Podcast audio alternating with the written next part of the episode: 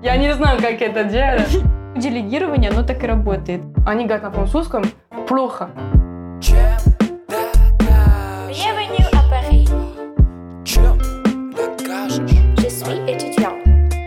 Где же мои евро? докажешь? Je travaille dans le marketing et j'ouvrais une agence à Paris. Всем привет! Меня зовут Наташа Панфилова, а вы в моем подкасте «Чем докажешь?». Этот подкаст о научных исследованиях, которые помогают моему блогу и бизнесу кратно расти. И, конечно же, о моем опыте. И сегодня здесь у меня очень интересный гость. У меня в гостях Шера. И это очень необычный и уникальный кейс в мире всего инфобизнеса. И вообще в моей жизни в том числе. Шера француженка, которая выучила русский язык и делает запуски на русскоязычную аудиторию прямо из Франции. И это просто невероятно. Шера, расскажи, пожалуйста, немножечко о себе побольше. Меня зовут Шера, я француженка. Э, У меня есть своя онлайн-школа французского языка «La Biz». Мы основном работаем только с носителями, но у нас тоже есть русскоговорящие, которые научат французский язык э, для русскоговорящих. А также у нас есть агентство по поступлению во Францию, называется «La Biz». Мы помогаем студентам поступать во Франции. Э, И мы уже год с мужем живем во Франции. У меня муж русский. Я знаю, это тоже необычно. Эм, И да, я еще жила в России 4 года в Москве. И вот сейчас мы живем в Дакерке. Ой, а расскажи про Россию. Почему ты жила в России? Как так произошло? Это, это очень интересно, потому что, знаешь, обычно происходит наоборот. Из России приезжают сюда, и ты можешь встретить огромное количество русскоговорящих людей, которые мигрировали в Европу, но люди, которые, наоборот, из Европы ездили в Россию и жили там, это что-то необычное. И в первую очередь надо понять причину. Что такое? Причин э, Свят, это мой муж. Вот. Ага. Мы познакомились э, в Китае, и после Китая мы решили остаться вместе. Он, ну, только у него был еще один год в России, то есть там должна была закончить университет, а у меня еще один год во Франции. То есть мы жили один год на расстоянии, он два раза приехал во Францию, и я подумала, что, ну, может быть, уже мой очередь приехать в Россию, но я не хотела, знаешь, как просто в отпуск поехать в Россию, а просто надолго, потому что когда Свет приехал во Францию, там на две недели, ну, это было больно, ла-ла-ла. Я думаю, все, я приеду в Россию, но надолго. Плюс я университет тогда закончила, и я не знаю, что я буду заниматься, потому что, ну, были варианты с, ма- с магистратуром, но я не знаю именно куда, где, я не знаю. Думала, ладно, я один год перерыв сделала, э, пойду зарабатывать деньги, и потом пойду в Россию к Свету, и потом посмотрим просто. Вот, э, в начале план был так, я пойду в Россию на 4 месяца через э, визу, и потом, ну, пойду во Францию, скорее всего, продолжать учиться, посмотрим. А получилось так, что вместо 4 месяца я сразу в России 4 года. Обалдеть! Да-да-да. И как тебе там понравилось? Да, ну, мне понравилось, конечно, вначале было тяжело, потому что, чтобы ты знала, я тогда не знала русский язык. Я никогда не подумала, что я когда-то буду говорить на русском языке. Я помню, что в университете были люди, которые учили русский язык. Я думала, что за людей, почему они учат русский язык, как бы зачем? У меня такой же вопрос тогда возникает, когда встречаю французов, которые мне говорят, что учат русский язык. Да, я, не поняла, зачем вам русский язык, как бы... Но тогда учила китайский язык, понятно, китайский язык, там, ну, много говорят на китайском и так далее, но русский почему? Вот, поэтому, когда я приехала в Россию, я, кроме «привет, пока», «до свидания», ничего не знала. Вот. Ну, вначале, конечно, было сложно для меня, потому что, ну, у меня не было друзей, я не поняла людей, плюс э, русские, они говорят, и, знаешь, ну, иногда немножко, как сказать, люди, которые орут немножко, либо как будто они говорят грубо, и я иногда была на улице, и слышу, как люди разговаривали, и у меня было ощущение, что они всегда ругаются. Ну, по факту я потом поняла, что они не Они ругаются. в любви признаются. Да, да, да. Ну, либо, знаешь, там они говорят, потом я слышу мат, и тогда я думаю, почему люди ругаются? Либо, ну, знаешь, например, ты заметила во Франции, что французы часто улыбаются и так далее, там даже ты пойдешь покупать, ну, тебе улыбаются, ты пойдешь в супермаркете, тебе говорят спасибо. И тут я приеду в Россию, и даже кассир на меня не смотрит, там даже не спасибо, до свидания, там ничего нет, она просто там мне дает продукт, и, и все, даже на меня не смотрит. Либо люди, ну, не знаю, не улыбаются. И для меня вначале было очень странно, типа, почему у людей ну, было ощущение, как будто русские злые. Вот реально. Это такое- здорово, что ты этим делишься. Это важно на самом деле. Ну, Мне будет- очень интересно. Мгм. Это реально такое ощущение, что люди злые, они не любятся, как будто не любят свою жизнь и так далее. И знаешь, ну, я такая, ну, ну, я люблю жизнь, как бы, ну, всегда что делаю далее. И тут как-то, ну, немножко был контраст между я и русские. Вот. Но, ну, и плюс как бы друзей тоже не было, у меня было только связь, и как-то, ну, не очень было. Но потом я начала работать в Декатлон. Я там работала год. Мгм. Это французская компания, я думаю, ты знаешь. там Да, да. спортивный магазин. Вот, там, я, там, я там работала год, и тогда мне уже было легче. Понятно, что у меня вначале был уровень, уровень на русском прям, ну, такой базовый. Я могла немножко понимать и задать вопрос тогда, но все равно прям базовый-базовый. Меня взяли, потому что я что-то работала в Декатлон во Франции, поэтому у меня был опыт во Франции, и это было круто, а меня взяли в Россию. Вот. И, эм, ну, там я начала учить русский язык и с людьми общаться. Там, где когда работали сотрудники, которые были, ну, в моем возрасте, там, с 18 там, до 30, то есть, ну, молодые. И я тогда начала там понимать русский, понимать менталитет, культура, там, все это такое. И, ну, мне становилось легче. И потом, ну, я просто любила жизнь в России. И, ну, все было классно. Мгм. Я очень рада, что ты рассказала эту историю, так здорово. И ты жила в России в каком городе, когда там находилась? Э, за Москва, ну, там, Мгм. Мытищи, Ну, может быть, ты недалеко знаешь. от Москвы, Недалеко да, от Москвы, да. да. Понятно. То есть и в Москву ты приезжала и видела столицу, так скажем, да, а каталась по самой России. Да, кстати, я много каталась. Кажется, я более, больше каталась в России, чем во А Франции. что тебе больше там понравилось? Какой-нибудь, может, город а, или место? Сложно сказать. Мне Москва очень нравится. Мне очень нравится этот город. Эм, Питер тоже очень нравится. Э, Я еще была в Владивосток, потому что свят... Ты еще туда добралась? Да, да, да. Ну, свят оттуда, поэтому мы там были два раза. Это было очень классно, мне там очень понравилось. Эм, вот. Где еще я была? Э, в Самаре я была, в Екатеринбург я была, еще в Смоленск я Кайф. была. Ты была, по-моему, большим количеством городов России, чем я, если что. Удивительно просто, я в шоке, В здорово. принципе, все, да. Да. Слушай, Шера, а расскажи, вот сейчас ты предприниматель, а, у тебя есть своя школа, и ты обучаешь французскому и еще чему-то или только французскому? Мы обучаем только французскому, да. Французскому людей из России и из разных других стран на английском, к примеру, языке тоже. Да, да, тоже. Ага. И ты делаешь, получается, вот давай так, твои клиенты в основном это люди, которые говорят на каком языке? На русском. На русском.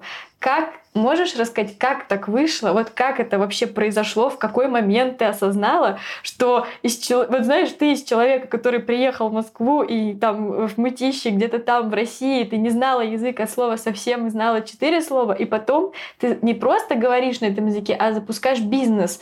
И еще ты являешься экспертом, то есть у тебя есть большой блог и подкаст, и, дру- и огромное количество площадок, где люди тебя слушают на русском языке, как Шера просто рассказывает невероятные вещи, разные факты, истории. То есть ты супер свободно не просто говоришь, но и передаешь свои знания. Как, как это произошло?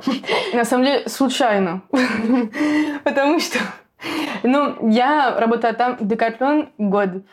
И э, я еще работала как преподаватель русского языка и китайского языка. Кстати, я преподавала китайский язык на русском, когда у меня русский был не очень хороший. Я не знаю, как это делать. Офигеть! Да. И когда я преподавала французский язык, я поняла, что мне это нравится. Больше, чем работа в Декатлон. Я в Декатлон, ну, мне тоже понравилось, потому что там все связано с спортом, и я спорт люблю. Но я работала в магазине, а там у меня были амбиции, я хотела работать там в бюро с француз, французами. Кстати, я хотела работать там в сфере маркетинга. И там, ну, у меня были возможности, но мне сказали, через где-то 4 либо 5 лет. То есть еще 5 лет в магазине, и потом, может быть, ты там с французами Мгм. будешь работать. Я такая, 5 лет в магазине, ну, нет, спасибо, ну, нет, как бы, ну, 40 часов в неделю, там, могу работать и в воскресенье, и приезжать, приехать дом, домой, там, в 12 ночью, еще зарплата такая маленькая была, я думаю, ну, нет.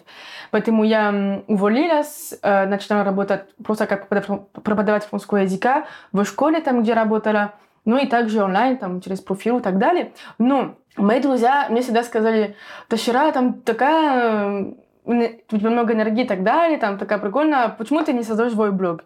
А я такая, ну зачем? Как бы блог, типа, я не блог, я не, я не блогер. То есть я тогда представляю блогера как как я себя сфоткаю, там, что я кушаю. Мгм. Я говорю, я не хочу сфоткать все, что я кушаю. Я не хочу стать блогером. Зачем? на самом деле. Стереотипы. Да. Я такая, я не хочу. Потом я сидела месяц, эм, работала, ну, я понимала, что мне все-таки скучно, потому что у меня были уроки, но немного. Я думала, ладно, давай я открою свой блог, ну, посмотрим. Я вообще ничего не знаю про Инстаграм, там, про запуск, там, про эти там все слова.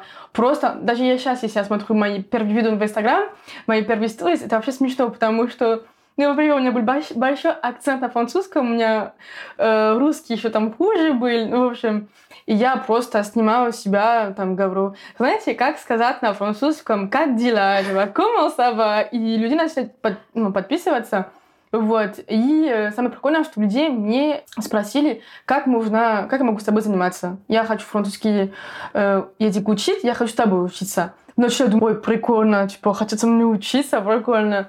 И я начала заниматься с людьми, там, через Инстаграм, то есть там дали контакт, там, и через Skype, Zoom.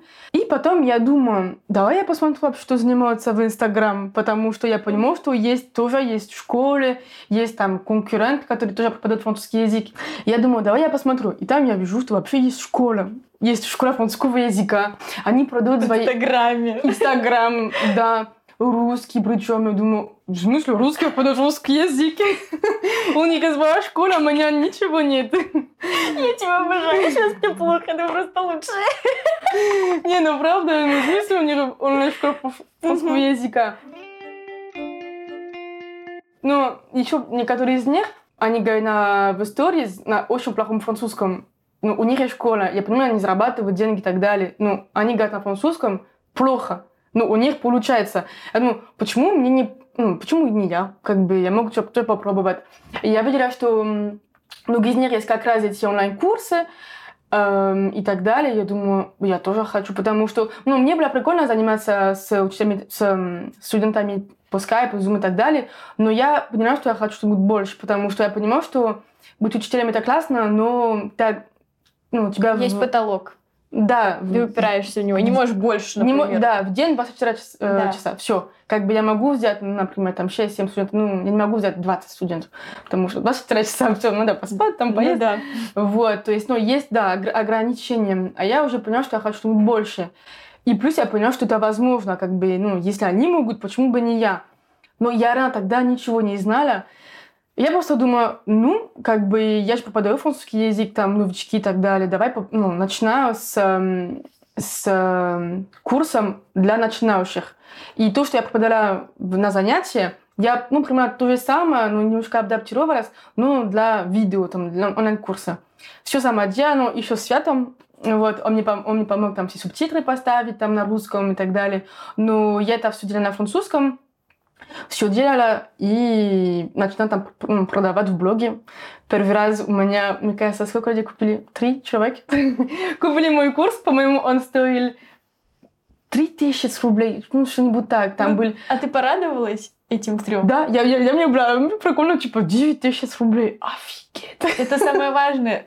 Это же немного, но это уже что-то, понимаешь? Это не ноль, и это вообще офигенно. То есть ты понимаешь, что дальше больше. Да, да. Я поняла, что, я поняла, что это мало. То есть три человека это мало. Но я поняла, что, блин, ну если они могут, то есть ну, мои конкуренты, но если конкуренты могут, и у них французский хуже, чем у меня, потому что я, нос- я носитель, как, как, ну, Значит, я, я смогу. точно можешь, да. Да, я смогу. И я дальше там еще там курс А2, эм, ну, то есть там следующий уровень еще записать и так далее. Вот тоже там сейчас сюда был рядом, что мне не помогает, потому что русский язык, ну, все-таки надо делать сайт и так далее. Вот, ну и по чуть-чуть, как бы, ну, номер, ну, курс А1, А2, Б1, Б2. И потом я просто поняла, что, окей, есть онлайн-курсы, есть видеокурсы, но есть люди, которые хотят заниматься с э, учителем. Потому что были люди, которые мне сказали, Вчера это классно, у тебя онлайн-курс так далее, там все прикольно, но я хочу заниматься с учителем, ну, настоящий человек, не через видео. Могу я с тобой заниматься? Я такая, нет, у меня просто больше нет времени. Я помню, как тогда, когда-то у меня, по-моему, там 7, 7 студентов в день, где-то 6-7.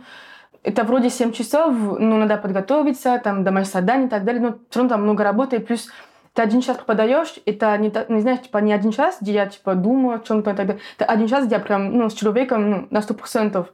Вот, я просто больше не могла, плюс были еще эти- онлайн-курсы, тоже надо было проверить домашние задания и так далее, типа, я больше не могу. Я понимаю, что есть спрос, но у меня ну, нет ничего. И я думаю, ладно, что можно делать? Я понимаю, что эти люди хотят носитель. Я носитель, но я не могу. И я думаю, почему бы не нанять просто другие носители, которые, как я, просто не знают ру- русский язык, но просто ну, носители, как я. Ну, были много про- про- провал, Провалов. да, много провалов было, и, ну, вот, чуть-чуть другая история. Ну, в общем, дальше я поняла, что я хочу нанять учителя французского языка, которые флю. Флю — это преподаватель франц- ну, французский язык для иностранцев. То есть они специально учили для этого. Там у них Мгм. есть магистратура, там все ок. Вот. И я сегодня, что у меня есть знакомая, которая как раз закончила этот диплом, флю, и я ей напишу, я говорю, привет, эм, у меня как звая онлайн-школа, ну как, у меня онлайн-курсы, ну, хочу Школу. школу. Э, Не хочешь преподавать в моей школе? Она такая, да, я хочу, я как раз сейчас приехала в Тайвань, э, там я работаю в школе, ну, там мало, мало работаю, там 10 часов, хочу больше. Давай я буду с тобой ну, заниматься. И типа ну, работать. Я типа все классно. Говорю, типа у тебя есть там э, преподаватели, которые тоже хотели бы эм, работать у меня в школе? Говорят, типа да, мне вот это, это. И все, чуть-чуть, по чуть-чуть, по чуть-чуть.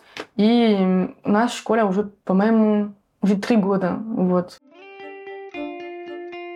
И сколько у тебя сейчас учеников? Ты можешь... и, ну, в целом, суммарно, ты, ты знаешь цифру, сколько уже прошло твою образовательную программу? Сейчас, например, ты набираешь за, на запуск, например, 150 человек. Это нормально для Да. тебя. И это невероятно круто, потому что просто было три, и сейчас 150 человек просто доверяют тебе, твоей экспертизе, благодаря тому, что ты когда-то начала вести блог и осмелилась там написать даже людям, которых знаешь, пригласить их на работу и начать строить команду.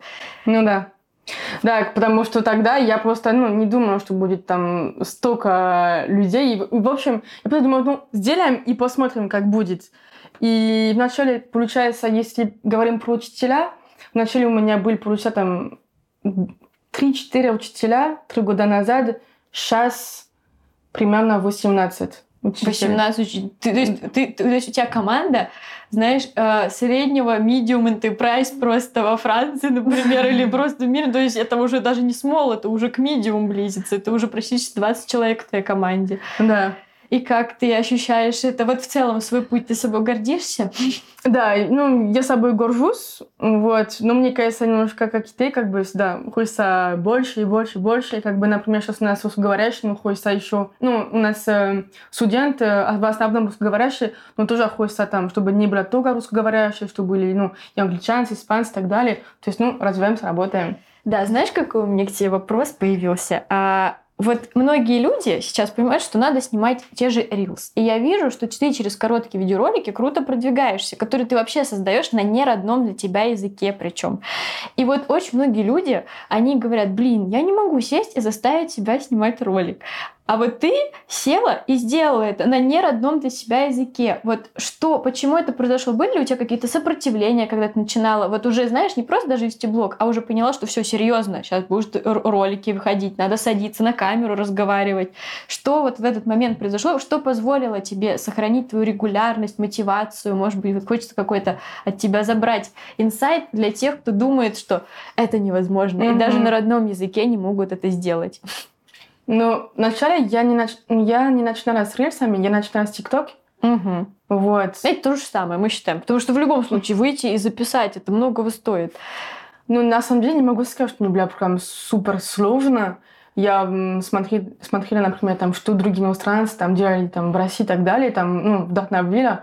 Я думаю, ну, прикольно про это рассказывать, что у нас во Франции вот так, в России вот так. И было, мне кажется, особенно вначале, мне кажется, было более как хобби, как бы, ну, мне было смешно рассказывать, например, что, ну, во Франции, например, чтобы эм, поздороваться, мы целуемся, и, типа, потом посмотреть в комментариях, типа, офигеть, вы поцелуетесь, там, чтобы, «О, как так? Ну, мне просто было смешно, там, посмотреть, ну, как хобби больше, вот.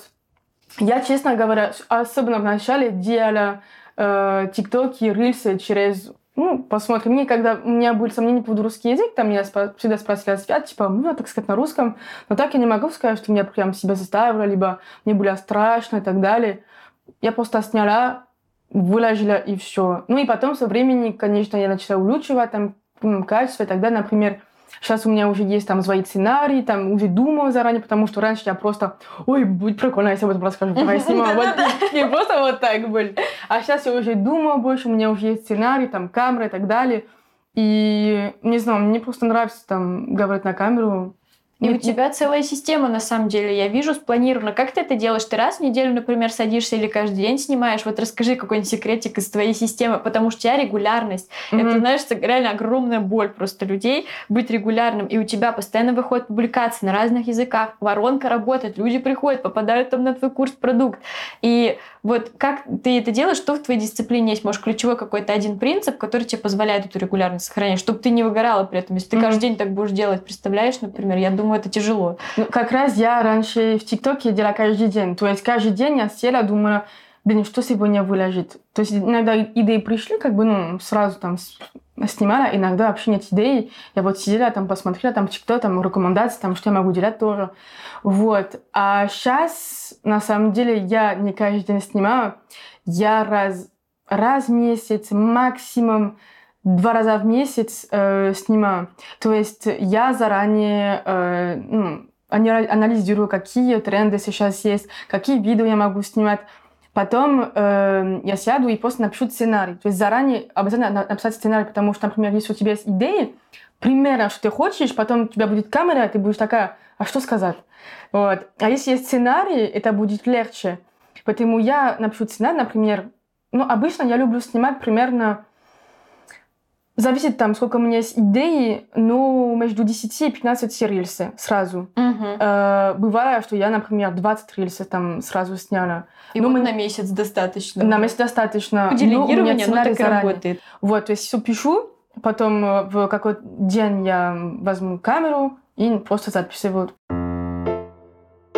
Кайф, всё. кайф. Причем этот сценарий, он может быть не прям супер написан официально, как для кино пишут, Да. а тезисно, типа просто не забыть про это сказать, или знаешь, Да. какое-нибудь одно слово, которое ты сразу поймешь, как раскрутить дальше, этого уже достаточно. И потом ты снимаешь м, Брана, там иногда я с первого раза, то есть все там Да. за минут все, и рельс один есть. И иногда, конечно, побольше. Зависит, какой рельс. У меня, Вот. кстати, то же самое. Я абсолютно по такой же схеме Ты работаю. же через сценарий? И, да, да. Единственное, но вот они не очень красивые, как я говорю, у меня просто есть, но у меня может быть одно слово, типа Наташ, кек, я не знаю, и я такая, ага, там, я не знаю, лампа, и я, у меня уже ассоциативная связь. Ну, к примеру, если я же сама пишу, а когда команда мне помогает, это тоже важно, мне еще команда помогает, потому что я же не могу все придумывать. Я Мгм. говорю, что мне нравится, мне помогают, и они уже прописывают мне более детально, я их все изучаю, с чем-то согласна, с чем-то нет, пойду пос- посмотрю, про что вообще, добавлю своего, вот, потому что, ну, делегирование, оно так и работает. И да, я с тобой согласна, и это очень круто, потому что мне тоже э, получается один раз в месяц снимать или раз в неделю,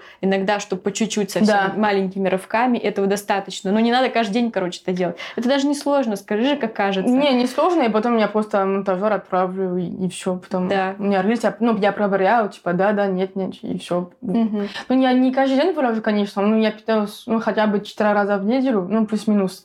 Вот, иногда бывает, я могу там, ну, шесть раз в неделю, зависит, какой у меня рельс, потому что иногда я могу много снимать, иногда поменьше снимать, Мгм. вот. Слушай, у меня будет уже, я думаю, такой фундаментальный заключающий вопрос. Вот ты живешь во Франции, но делаешь запуски для аудитории, которая как бы находится в России в основном или говорит на русском языке. Почему ты выбрала такую стратегию? Почему, может быть, ты рассматриваешь еще стратегию, почему не на французском языке, в общем, знаешь, почему не инфобизнес в европейском пространстве? Я думаю, что ты это уже проанализировала и можешь, например, назвать какие-то различия, где проще для тебя и почему. Вот очень хочется знать, и знаю, что многим э, моим слушателям важно понять, а что там происходит в инфобизе в Европе, к примеру. И я со своей школы, мне лучше на русской э, говорящую аудиторию или на франко-говорящую, к примеру, развиваться. Ну, я посмотрела, да, что происходит э, во Франции, в Европе в целом. И мне кажется, что во Франции такой, ну, инфобизнес не такой развитый, как в России. То есть, например, в России мы любим делать всякие там сторитейлинг, там, выложить там по 10-15 сториз и так далее.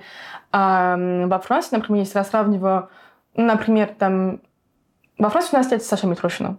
Например. Даже нету аналога, да, как говорится? Вообще нет.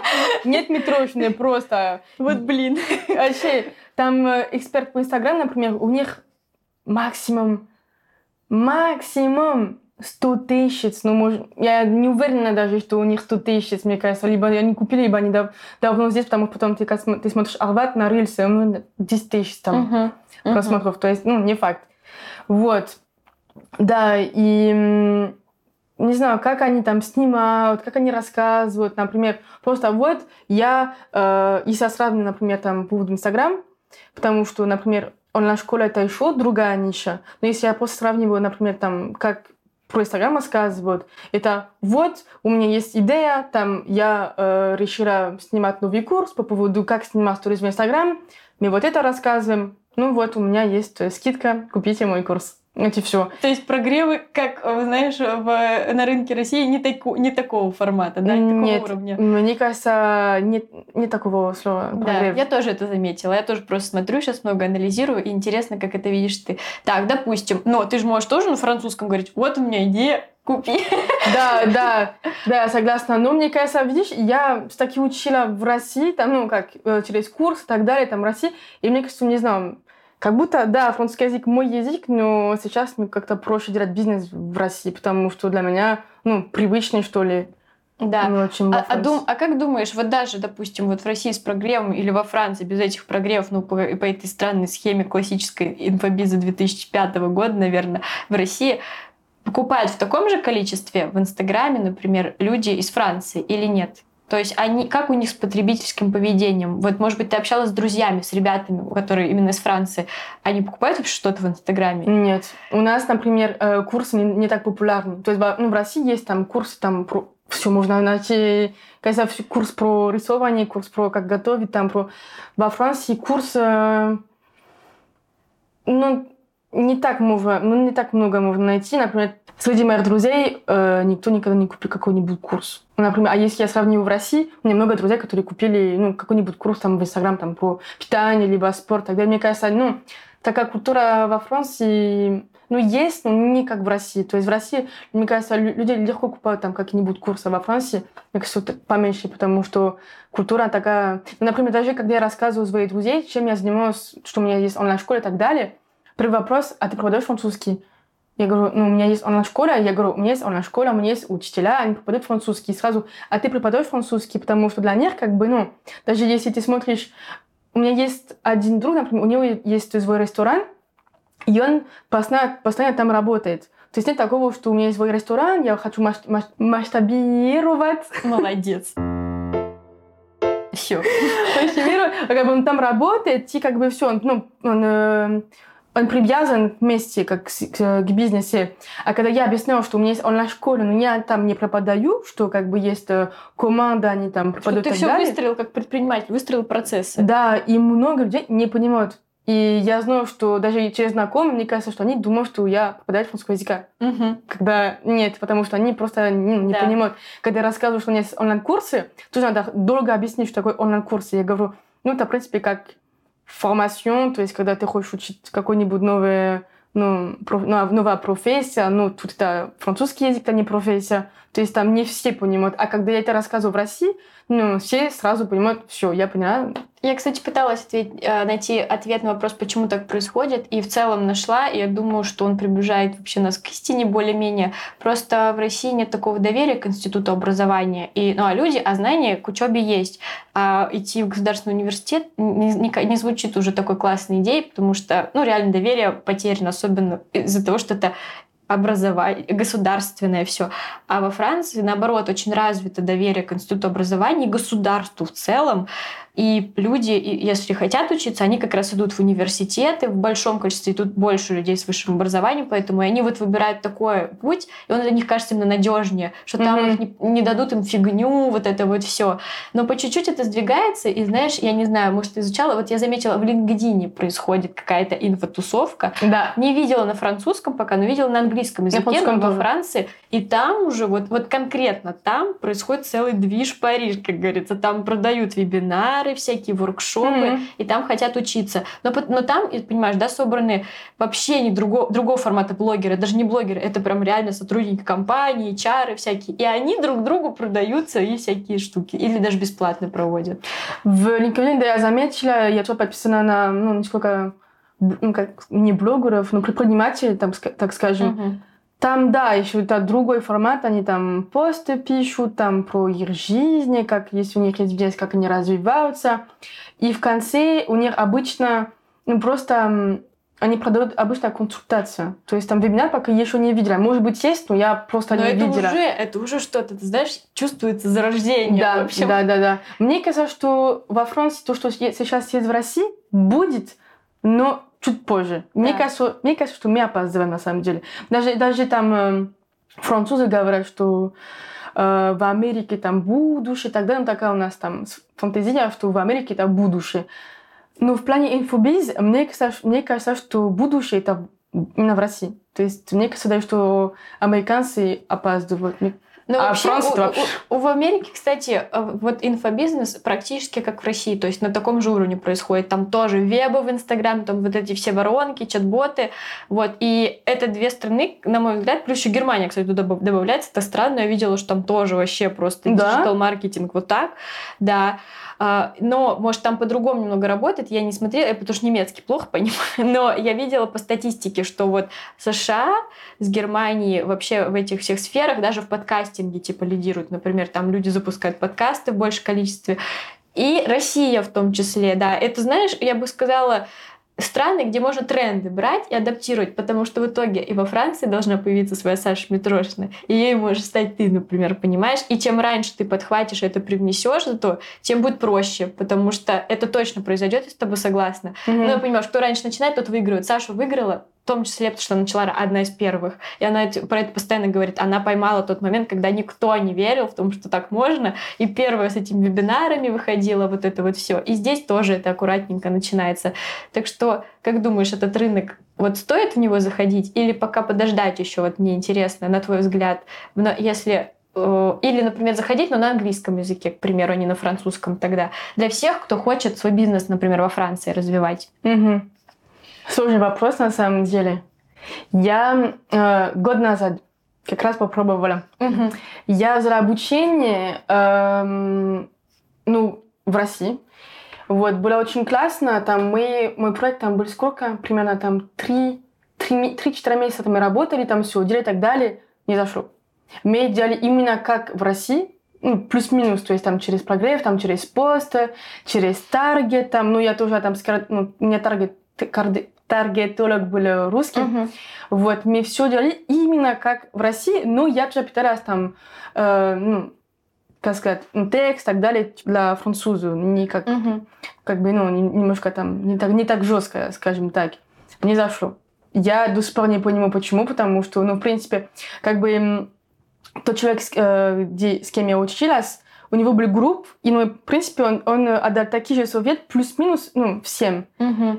И почему-то только я, ну, только у меня не получилось. Как бы у всех получилось там для русскоговорящих, а для меня, как бы, ну, уже для французскоговорящей э, страны, не получилось.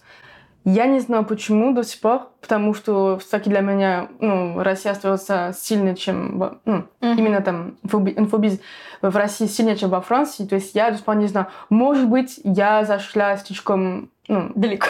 далеко, может быть, будет слишком сложно. Я не знаю, может быть, не, не, не пошла в тот момент, может быть, надо еще подождать. Я, я хочу там в будущем, на самом деле, это заниматься. Вот. Но я это занималась там 3-4 месяца, не, не зашло, я думала, ладно, тогда посмотрим. Когда-то, когда-нибудь я вернусь, но не сейчас. Да. Ну, у тебя есть на что расставить приоритет, потому что бизнес круто развивается сейчас Да. в любом случае в одной стране, и ты можешь в нее силы вложить, а потом вернуться и пробовать и экспериментировать дальше. Да, и я все, тогда я поняла, что мы такие, ну, хочу сейчас сфокус- сфокусироваться именно на свою школу, чем на бизнес-программ. Плюс, как бы, когда у тебя есть две бизнесы, тоже немножко сложно, потому что ты хочешь быть на 100% там и также на 100% там, и тоже немножко, немного сложно. Мгм. Плюс сейчас мы во Франции, поэтому, ну, пока я хочу развиваться в школе. Блин, знаешь, вот ты говоришь, я понимаю, как сильно ты интегрировалась именно в Россию. Это так странно, интересно и необычно для меня. И я мечтаю так когда-нибудь интегрироваться во Францию. Вот. И я вижу и понимаю, что это возможно. Ну да. Давай тогда последний такой мини-вопрос. Хочу, чтобы ты дала два или три главных, может быть, совета, пр- правил или принципов в твоей жизни, которые позволили тебе не сдаваться, дойти до той точки, где ты есть, из того, где ты только начинала, не знала, сняла первый ролик, вот так вот. а. И три ученика до того, где ты сейчас. Твой продюсер вообще сказал, что у вас за все время уже более 30 тысяч учеников за три года прошло через вас. И это огромная цифра. Я знаю, многие к ней стремятся. И к тому, как твой блог круто растет. Вот какие-то три принципа. Можно в жизни, в работе, которые позволяют не опускать тебе руки. Есть фраза, да, которые мне всегда родители сказали, это «qui ne tente rien n'a rien». Кто, как Ничего- переводится, кто ничего, ничего не попробует, то ничего не получит. И Есть что-то похожее, кстати, на русском языке. Я даже недавно ее, ее себе выписывала, эту фразу. Она мне очень нравится и близка. Не ошибается тот, кто ничего не делает. А, Вот что-то такое. да, похоже, И похоже. это очень тоже, вот это прям вообще Да. такая сильная фраза. И та фраза, которая у меня с детства, чтобы ты поняла, поэтому всегда у меня про такая, ну, попробуй посмотрим, посмотрим. Ну, что случится, если я не попробую? Ну, зато я попробовала, я узнала. Да. Вот. И в любом случае, даже если у меня не получилось, я все равно что-то учила. Поэтому, ну... эм, Очень вта- круто. Сейчас я просто это использую в своей жизни точно. И я думаю, раз и у тебя, и у меня это уже большое совпадение. Надо провести исследование. Продолжай. И второй, все возможно.